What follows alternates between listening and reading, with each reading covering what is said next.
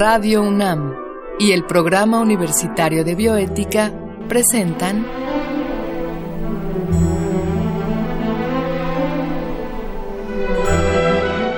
El Árbol de las Ideas. Bioética, Ciencia y Filosofía para la Vida. Con Paulina Rivero Weber.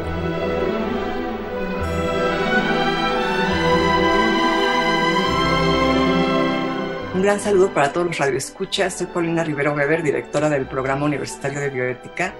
Y en esta ocasión vamos a hablar de un tema que se oye por todas partes y a veces no entendemos bien, posverdad y fake news. Esto desde el punto de vista de la bioética. Y para ello vamos a contar con el honor de la presencia de la doctora Estela Morales Campos. Eh, de manera previa vamos a escuchar una cápsula que el Programa Universitario de Bioética y Radio UNAM han preparado para ustedes. Hoy en día, nadie puede dudar de los múltiples beneficios que los actuales sistemas de comunicación han tenido para la vida de las personas. A diferencia de lo que sucedía en siglos anteriores, cuando la información tardaba meses en viajar de un punto a otro, actualmente podemos comunicarnos de manera instantánea con alguien al otro lado del mundo, así como tener acceso a un sinfín de información disponible en Internet. Gracias a esto, el sueño de una sociedad de la información y el conocimiento se encuentra cerca de convertirse en realidad. Sin embargo, este sueño se ha visto amenazado por dos problemas que saltan inmediatamente a la vista la sobreinformación y la información falsa. Por un lado, todos los días somos bombardeados con contenidos en la televisión o en las redes sociales, lo que ha provocado que se vuelva mucho más difícil distinguir entre lo valioso y lo irrelevante. Por otro lado, debido a la facilidad y velocidad con la que se propaga la información, hoy en día resulta más complicado juzgar la veracidad o falsedad de lo que recibimos. Esta situación ha llevado a algunos a afirmar que hemos entrado en la era de la posverdad, término usado en 2016 durante las elecciones presidenciales en Estados Unidos en las que fue electo Donald Trump, y también en el proceso de salida del Reino Unido de la Unión Europea, conocido como Brexit. En ambos casos existieron campañas de manipulación y propagación de datos falsos que influyeron en la decisión de los votantes. No obstante, aunque la palabra se hizo famosa en 2016, el fenómeno de la posverdad comenzó a gestarse mucho antes. Según el filósofo de la ciencia Lee McIntyre, entre las raíces de la posverdad se encuentran los movimientos pseudocientíficos que han pretendido, entre otras cosas, negar la relación entre el cigarro y el cáncer, o la influencia del ser humano en el cambio climático. Una de las peores expresiones de la posverdad son las noticias falsas o fake news, que son contenido engañoso que se difunde en redes sociales con el propósito deliberado de confundir, desinformar y manipular a las personas. Algunos estudios han demostrado que estos contenidos tienden a propagarse hasta 70% más rápido que las noticias verídicas y sus consecuencias suelen ser nefastas, no solo porque dañan la democracia, sino porque llevan a la gente a actuar con base en información errónea y sesgada. A fin de hacer frente a la posverdad y evitar la propagación de noticias falsas, los especialistas recomiendan desconfiar de titulares especulativos, leer de forma crítica el contenido antes de compartirlo con nuestros contactos, revisar si otros sitios de noticias están informando sobre el mismo tema y verificar si la fuente es confiable. Para ello, existen páginas de Internet que verifican información, tales como Truly Media, Chequeado, El Sabueso y Tinai. Pues les decía que estamos con la doctora Estela Morales Campos, quien es investigadora titular C en el Instituto de Investigaciones Bibliotecológicas y de Información de la UNAM. Es tutora del posgrado de Bibliotecología y Estudios de la Información en nuestra misma casa de estudios y, entre otras cosas, es consejera de la Federación de Mujeres Universitarias, así como coordinadora del Seminario de Información y Sociedad de nuestra universidad. Entre sus líneas de investigación se encuentran la relación entre información y sociedad, la globalización, el multiculturalismo, así como la ética de la información. Y bueno, todos lo sabemos, ella fue mucho tiempo coordinadora de humanidades en nuestra universidad y es una gran investigadora que sigue en activo y se encuentra con nosotros para hablarnos de este tema, posverdad y fake news. Estela, muchísimas gracias por aceptar la invitación. Yo encantada y se los agradezco mucho, porque es un tema que me gusta. Pues sí, vemos que tienes publicaciones sobre este tema, es un tema que te ha atraído mucho. Y bueno, la primera pregunta para, para nuestra audiencia es, ¿qué es esto que, que escuchamos tanto, la posverdad? Eh, se oyen tantos post, modernismo post, todo, eh, eh, y a, a, veces son palabras muy, conceptos muy especializados. ¿Cómo podríamos definir la posverdad? Mira, la posverdad va a tener varios significados porque también es desde el punto de vista donde lo ves. En mi caso, yo lo estudio desde el punto de vista de la información. ¿Por qué? Porque al final de cuentas, cuando hablamos de una verdad o una posverdad, pues de lo que estamos hablando es de la información y el conocimiento que nos está llegando. Eh, la posverdad eh, es un término que se popularizó mucho hace dos años, al grado de que el Oxford eh, Dictionary eh, lo pone como el término más este, nombrado. Y así van pasando las cosas pero también a veces se ha usado por políticos y tenemos un señor que estuvo hace poco en los Estados Unidos y él la usó mucho. ¿Qué es la posverdad, dijéramos? Bueno, hay una verdad, pero después con el tiempo, en otro momento histórico, en otro momento social, tú empiezas a recrear esa verdad, ¿sí? Y entonces ya no es la verdad del origen, sino es la recreación, que tiene su sentido a veces. ¿Por qué? Porque tú lo sabes, el conocimiento pues, se va enriqueciendo. El conocimiento va generando otros derivados. Pero también, como todo hecho y acción humana, eh, también podemos exagerar y esa verdad llevarla por caminos que no son necesariamente la evolución lógica de un momento histórico o la evolución lógica de un mm, conflicto social porque también esto puede impactar. De repente, hace, los jóvenes lo ven en los libros, pero hace 50 años algo sucedía en México y se calificaba de una manera. Ahora puede suceder lo mismo, pero lo estamos calificando de otra manera, lo exponemos de otra manera. ¿Por qué? Porque el contexto social, político, económico, histórico no los permite. Y eso sería, en términos generales, la posverdad. Y eso no es realmente grave, aunque, bueno, pues si abusamos de ella, pues claro que sí, sino acciones que van actuando e interactuando con esta posverdad, como puede ser algo que se menciona, y ese es del dominio público, dijéramos al menos para repetirlo, las fake news o noticias falsas. Y ahí es donde sí estamos, dijéramos, atorados, uh, o si no lo queremos ver así, es donde estamos eh, con un conflicto. Claro. Entonces, digamos, eh, eh, digamos, posverdad no necesariamente eh, es algo eh, que tenga que ver con la mentira o con fake news, sino simplemente la forma en que vamos recreando algún suceso, ¿no? A través del tiempo y vamos dándonos cuenta de, no sé, de cosas que se fueron aunando a, a ese suceso y que vamos recalificando a través de lo que sucede después de un acontecimiento. Bueno, aquí creo que es muy importante porque se va a juntar con las fake news. Esta recreación, este cambio, puede darse de manera histórica, eh, social, eh, natural, pero también puede, como toda acción humana, y eso lo sabemos todos, puede llevar una carga de negatividad, o sea, una carga claro. de distorsionar el hecho. Claro. ¿sí? Pero eso ya es la parte dijéramos, los puntos negativos de un fenómeno, como todo fenómeno social, o sea, como todo fenómeno científico. Hay una ciencia que puede de, soportar todas las pruebas, un, un caso de laboratorio, y puede haber un grupo en otra latitud que manipule eso y nos da otro resultado. ¿sí? Entonces, eso ya es premeditadamente una acción negativa. ¿sí? No, estamos, no estamos exentos de esa recreación negativa. Claro.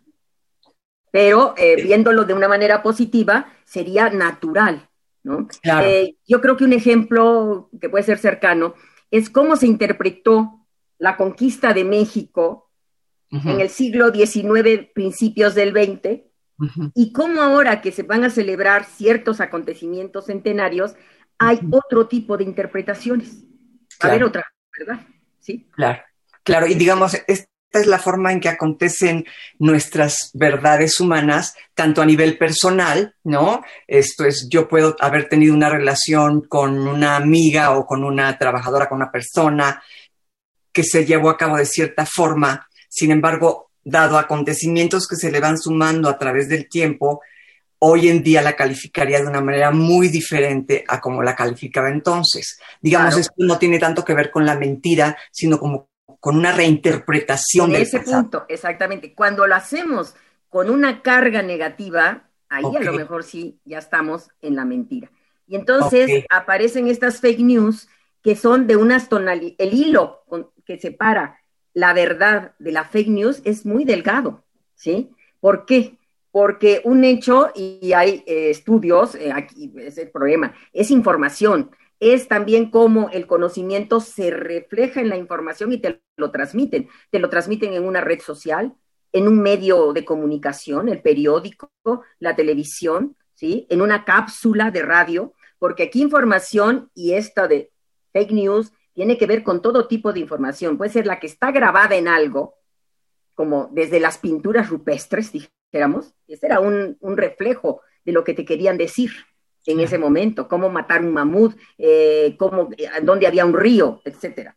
A la actualidad que te lo mandan en las redes o en cualquier cápsula informativa que te pones los audífonos y te estás enterando de algo. O en un libro, o en, todavía, para mí, todavía afortunadamente, en una prensa escrita. O sea, que la información es, y, es víctima o, o, o se afecta de estas fake news si está grabada, o sea, si es videograbación, si es grabación, si es registro escrito en papel o si es registro digital. En cualquiera de esas manifestaciones que esté registrada, se va a dar esta, estas, estos riesgos de las fake news, ¿sí? que no es nuevo. Si nos remontamos al pasado, ¿cómo se transmitía la información antes de la escritura? Pues de boca a boca. Claro. Y, y quizá a estos jóvenes no les tocó jugar, pero había un juego, y todavía lo he visto que se basen a los adultos en la televisión, de el teléfono descompuesto. Y una persona le dice, oye, tal, tal cosa, y el que, el que sigue ya le, le, agregó algo. Y el que sigue, y cuando llegamos al número 10, ya no tiene nada que ver con lo que dijo el número 1. ¿sí? Claro, ahora, este juego es, es, es muy importante, el, el, ejemplo que tú pones, es muy, y es muy claro, porque este juego tenía algunas variantes. Por ejemplo, a veces el chiste digamos, era decir las cosas muy quedito y rápido, a ver qué entendía el otro. Y el otro, el otro decía lo que entendía, la ¿no? La mitad. Pero la recreaba. Al final era otra cosa, ¿no? Claro, pero, pero no, para no perder o para no quedarse mudo, recreaba ese pedazo. ¿Sí? Claro. Por eso digo que cuando llegaba al final de la lista, ya, era otra cosa. Bueno, entonces eso es desde que siglos pasados. Eh, los juglares, ¿cómo se transmitía la, información en la Edad Media? Pues con juglares que iban de boca en boca. Aparece la escritura, aparece la imprenta, y entonces es más difícil. ¿Por qué? Porque ese es uno secreto de, la, de lo grabado, ya sea en papel, en imagen. Al quedar grabado, tú puedes hacer la cita. En 1848, fulanito dijo tal cosa. Claro. Puede retractarse a los cinco años y está la otra versión, pero tú tienes la posibilidad de contrastar en todo lo que está grabado. El riesgo es cuando no está grabado, porque a un grabado de radio, ustedes que trabajan en la radio, pues dicen, en 1900 tanto, fulanito dijo en el programa tal, tal cosa, y tenemos la prueba. Cuando no está grabado en ningún medio es cuando se genera el chisme, pero cuando está grabado en lo que sea, tienes la posibilidad de tú hacer un estudio sobre esa falsedad y demostrar que es falso. Claro. Porque si no es el dicho de A contra el dicho de B. Y eso, eh, desde el punto de vista jurídico, desde el punto de vista histórico, ¿sí? Esta, esta, este saber grabado, esta información grabada, no, no quiere decir que es inamovible y sagrada, no. Quiere decir que al estar grabado te da los elementos para tú enriquecerla porque crees en ella, o destruirla, deconstruirla y volverla a construir, pero vuelves a dejar otra, otra, otra versión. ¿sí? Claro, eh, claro. Claro, mientras tú no hagas ese ejercicio, eh, una, una mentira que alguien inventa para destruir a una persona y es la parte negativa. Entonces, ahí después es que donde tenemos que llegar a el uso ético de la información. Y yo hago mucho hincapié en el uso ético, porque la información no, es, no tiene ética. La información está ahí registrada, ¿me entiendes? En un jeroglífico, en un dibujo, en una foto. El problema es, ético está, y eso tú lo manejas perfectamente, es en el uso que le das a la información. Y si ese uso es un uso ético, que es lo que debemos pelear, es lo que debemos de transmitir a las comunidades, ese uso ético dentro de un marco de valores de un grupo social, porque también hay que ver que hay eh, ciertos grupos sociales históricamente que han tenido ciertas normas de comportamiento y otros que han tenido otras normas de comportamiento. Entonces, a veces también hay que juzgar esa información dentro de ese contexto. O sea, ahí hay un registro. Yo creo que lo importante son los registros, porque en las fake news tenemos una gama amplísima. Eh, por ejemplo, hay un periódico de los Estados Unidos, de Tampa Bay, que hace un ejercicio, como lo hacen, por ejemplo, algunos de nuestros periódicos y del mundo, ¿eh? Le Monde, Le Figaro, eh, New York Times, La Jornada, hace ese ejercicio de una verificación, que sea a grosso modo, de la veracidad de lo que están publicando. Y este Tampa Bay tiene una gama, digo, si yo trabajara ahí, diría yo, qué horror, ¿cómo lo hago?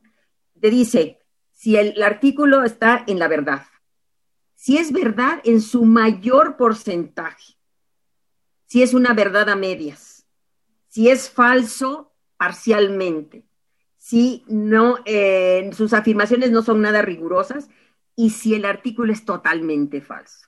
Y yo mencioné a un señor Trump eh, al principio. Él cuando llega al poder, llegando al poder en la toma de posesión, en la avenida esta inmensa donde se concentra la gente, él mandó decir que estaba abarrotada la avenida de gente. Y la contra le saca una foto que esa multitud solo se encontraba en una esquinita de la avenida. ¿Sí? O sea, estaba mintiendo. ¿Qué contesta su jefa de prensa? Son verdades alternativas. Quiere decir que surge, que surge otro concepto, la verdad alternativa, es decir, es mi verdad en este pedacito que yo estoy mirando. En el tuyo no, pero en el mío sí.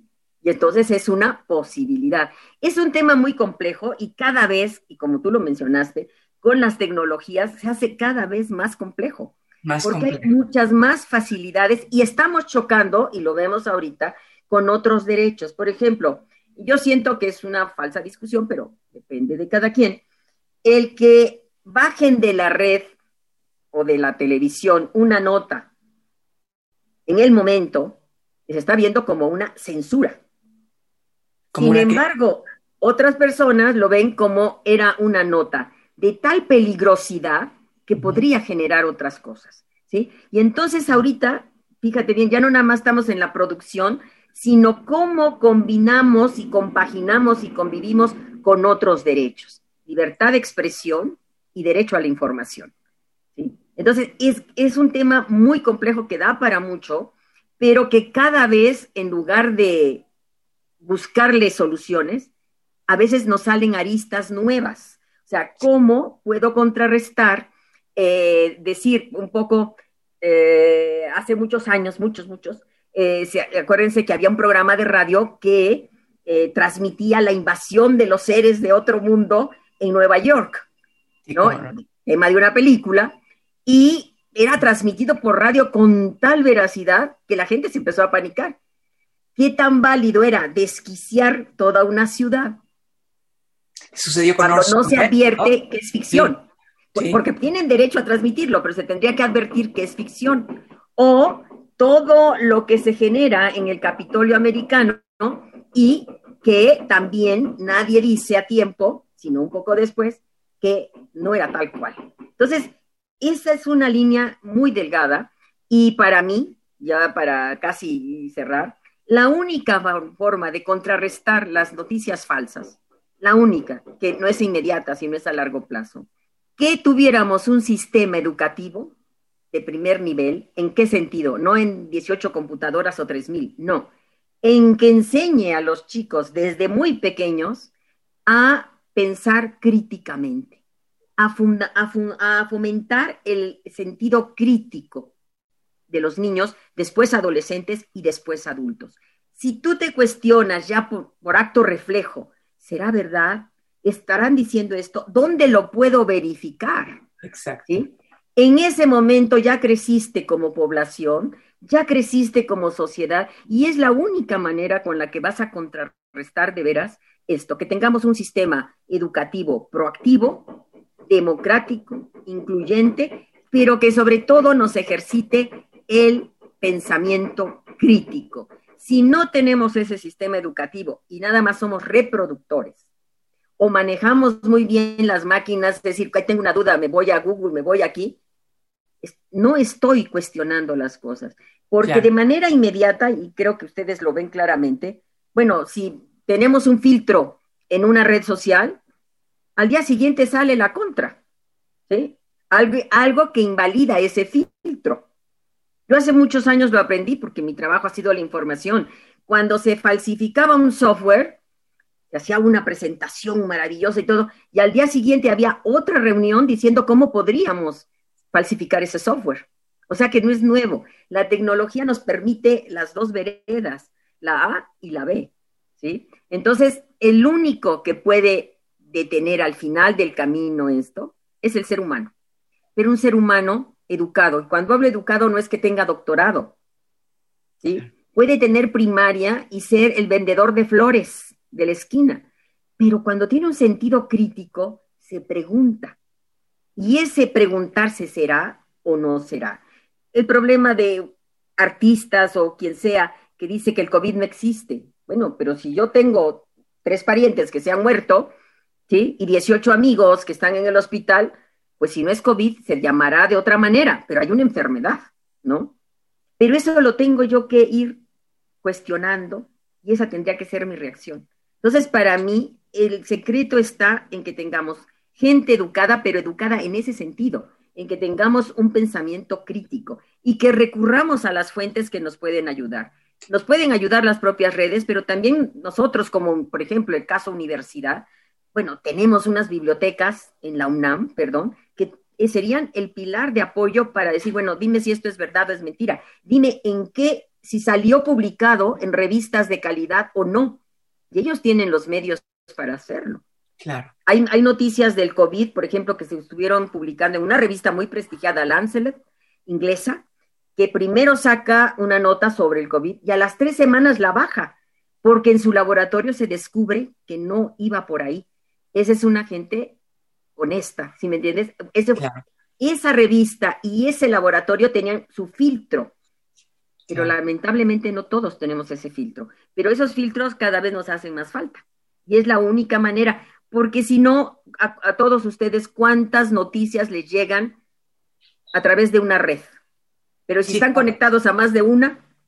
Todas, todas. No, pues nos llega de todo, nos llega de todo. Entonces, el único que puede tener esto es, y entonces, ¿qué quiere decir? Que los gobiernos, que los estados tienen que invertir muchísimo en este sistema educativo. ¿Por qué? Porque llegará un momento en que no sepamos por qué vereda ir porque no sabemos si es falso o es verdadero, si es parcialmente falso o parcialmente verdadero. Nada más que la línea es tan delgada que también ahí tenemos que trabajar varios sectores. Tiene que trabajar la ética. Tiene, recuérdate que la UNAM, y vuelvo a poner el ejemplo de la UNAM, tiene sus códigos de ética, tiene su consejo y su comisión de ética académica para los aspectos académicos. Entonces tiene que entrar la ética, tiene que entrar el derecho, tiene que entrar los que trabajen información, ya sea información tradicional o, digital, tienen que entrar los comunicólogos, el, periodismo, ¿sí me entiendes? Todo eso, ¿por qué? Porque todos tendríamos que aceptar que tenemos que trabajar en un entramado que nos lleve sobre normas éticas a, en la medida de lo posible, no publicar falsedades. Porque a veces nos, e, estas, estas noticias falsas también es importante. Están patrocinadas porque responden a, intereses o políticos o comerciales. Claro. Entonces te pueden decir que estamos re bien, el dólar maravilloso, y no es cierto, pero hay un interés político.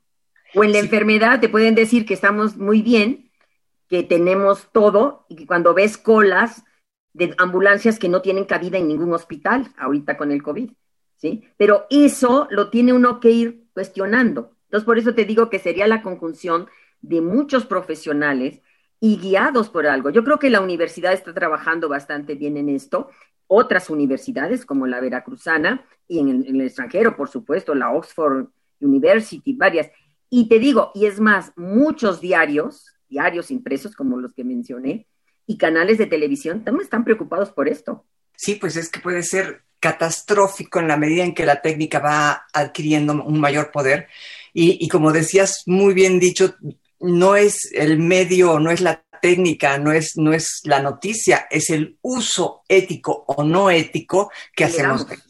Pues Estelita, qué, qué, qué, interesante. Ojalá nos concedieras una segunda entrevista, porque creo que nos queda claro de entrada el significado de posverdad, ¿no? Y me encantaría poder como redondear, como, como bien lo has dicho tú, todos, todas las implicaciones que tiene la reelaboración de nuestros relatos y distinguirlo, por otro lado, ya de propiamente fake news. Entonces, a lo mejor si nos concedes una segunda entrevista, podemos encajarle un poco más el diente a este tema. Encantada porque en el seminario que llevamos sí hemos eh, trabajado ese tema. Y tus libros, algunos de tus textos están en línea. Están pues, en, en, línea Open Access, como porque son de la UNAM, se pueden encontrar en el IBI, IBI en el www.ibi, publicas, en la página oficial, y hay dos secciones en las que se encuentran, o publicaciones o el repositorio, porque está el repositorio también, y son de texto completo y las pueden bajar libremente.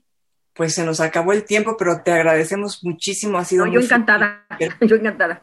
Por acá te tendremos entonces nuevamente, Estelita. Y me dio mucho gusto verte, Paulina, ¿eh? Igualmente. Yo, yo me despido, le agradezco mucho a la doctora Estela Morales haber aceptado esta invitación a dialogar, a ustedes haber escuchado el programa, a nuestro productor Marco Lubián, muchas gracias, en controles técnicos Susana Trejo, y escuchamos la voz de Gisela Ramírez en la cápsula cuyo guion contó con la adaptación de Mario Conde al texto original de Diego Dionisio Hernández, y se despide de ustedes su amiga y servidora Paulina Rivero Weber.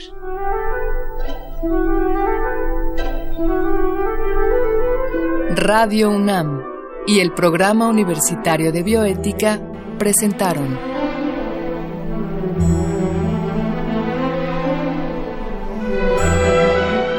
El Árbol de las Ideas. Bioética, Ciencia y Filosofía para la Vida. Con Paulina Rivero Weber.